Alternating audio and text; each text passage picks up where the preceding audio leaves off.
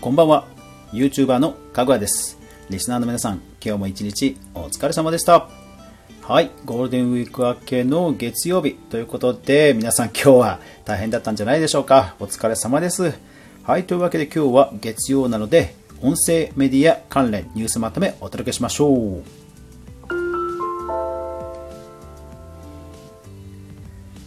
かぐわ飯。この番組は YouTuber であるかぐわが YouTube や音声メディア周りのニュースや話題をゆるーくお伝えするラジオ番組です。ぜひお好みのアプリで購読、フォロー、いいねよろしくお願いします。さあ、月曜日ということで、えー今週は、えーと2020年5月第1週、えー5月4日から5月10日までの間に見つけた音声配信メディア周りのニュースまとめいきましょう。えーまず最初のピックアップなんですが、えー今週はこれですね。えー伊藤聖子さんと政治と社会のトピックを取り上げるポッドキャスト、サイトラジオを始めました。ロッキンオン .com2020 年5月10日。はい。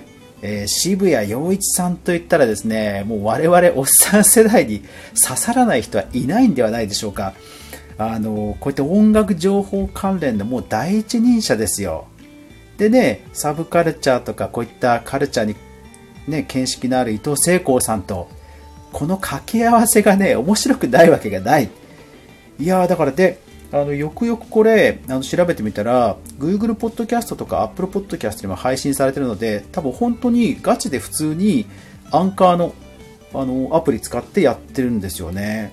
まあ、アンカーはコラボ機能もありますから、遠隔でもね、録音できますから、いやー、これはね、ちょっと、あの知名度とかあと刺さる世代的には多分ポッドキャストを選んだっていうのも多分合ってると思うのでこれはねちょっとどこまで伸びるかすごい興味がありますのでピックアップとさせていただきました。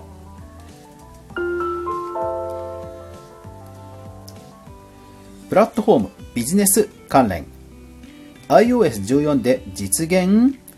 Spotify トップ iPhone の音楽アプリ設定変更に期待 iPhone マニア5月7日。はい。要はですね、その Apple、iPhone をね、あの、買った時に、デフォルトのアプリってほら、Apple Podcast じゃないですか。で、それが要はそのドッキン法に引っかかるんじゃねえのっていうことを Spotify トップが言ってきたって話ですね。うん。なるほど、そうきたかって感じですね。やりますね、ほんと Spotify ね。iPhone が超リアル音声バイノーラル録音対応へ特許資料公開フォーブスジャパン。5月8日。はい。特許おもらしが来ましたね。バイノーラル録音ですからまあ ASMR 番組ね増えるんでしょうかね。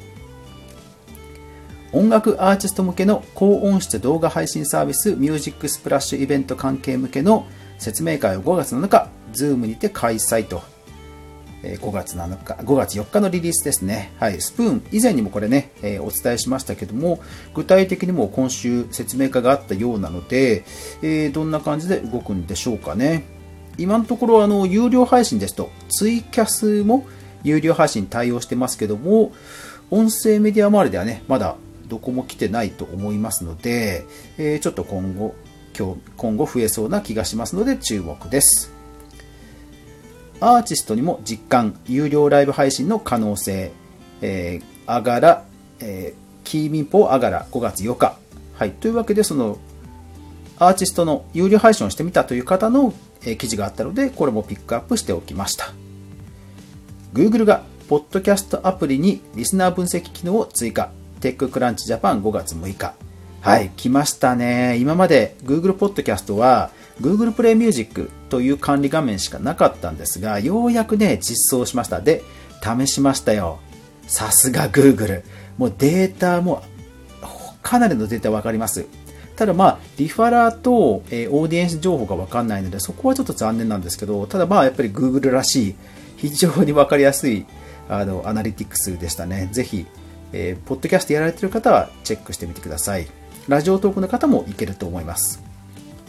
Spotify が秘密の新機能をテスト中、スプラッシュギアジャパン5月8日。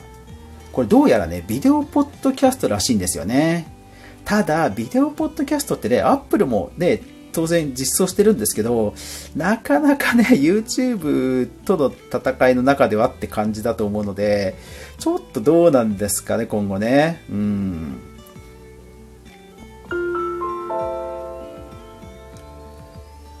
音声コンテンツ全般。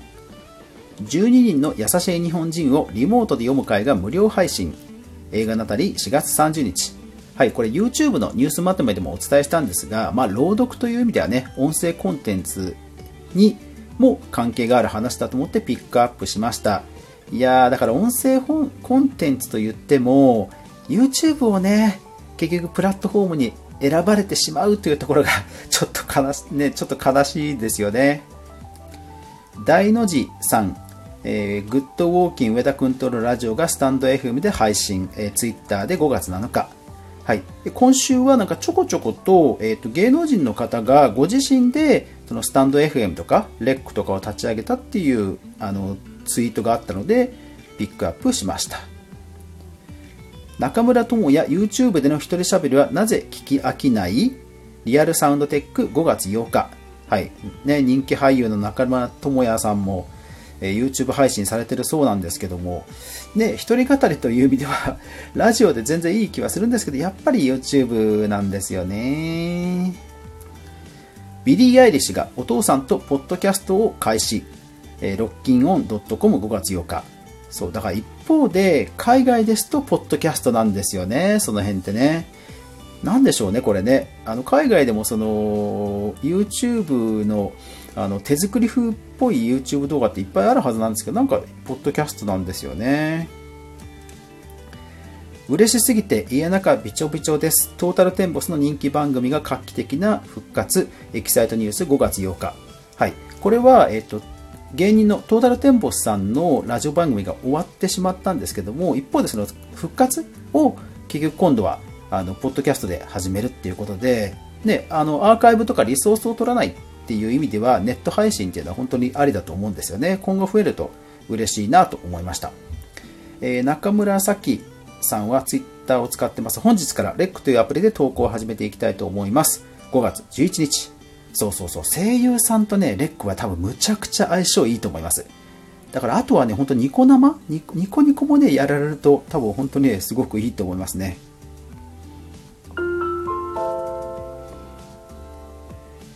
データ統計関連。世界の音楽産業を売上200億ドルを久々突破。オールデジタルミュージック5月5日。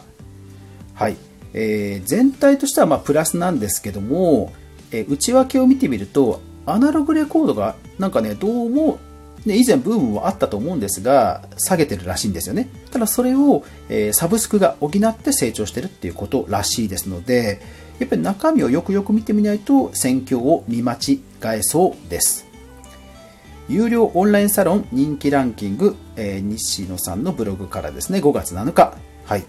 えー、毎月やられてる、毎月じゃないか、えー、四半期ごと、えー、半期ごとにやられてるランキングっぽいんですけど、なんかオリラジの中田さんのサロンは入ってないんですよね。なんでですかね。え新型コロナでの各社テクノロジー四半期決算まとめ、テッククランチジャパン5月11日。はい。やっぱりここでもね、Spotify 身長31%増だということですね。やっぱり強いですね。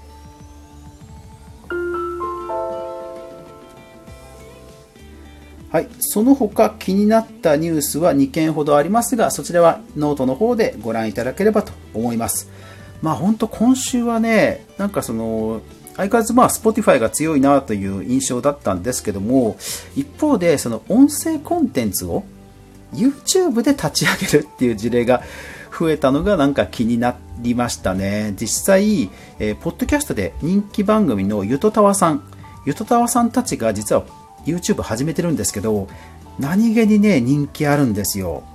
えっ、と、顔出しをしてる回がたまにあるんですが、顔出しをしてる回なんかはね、あのチャンネル登録者数1000人未満ながら、あのほぼ毎回再生回数1000超えてるんですよね。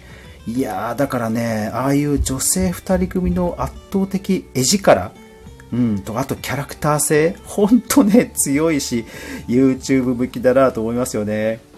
だから一方でね、本当その音声コン、音声プラットフォームじゃなくて YouTube を選んじゃうっていう流れが今後加速していくのか、まあ音声メディア、音声メディアでこうアングラ的にね、今後も、えー、ひっそりといくのかっていうところはね、あの非常に興味がありますね。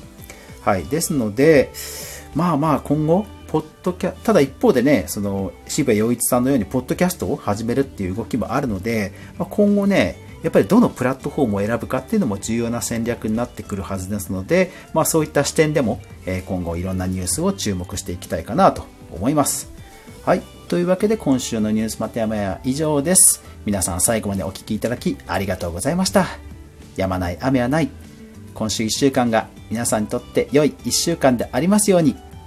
おやすみなさい。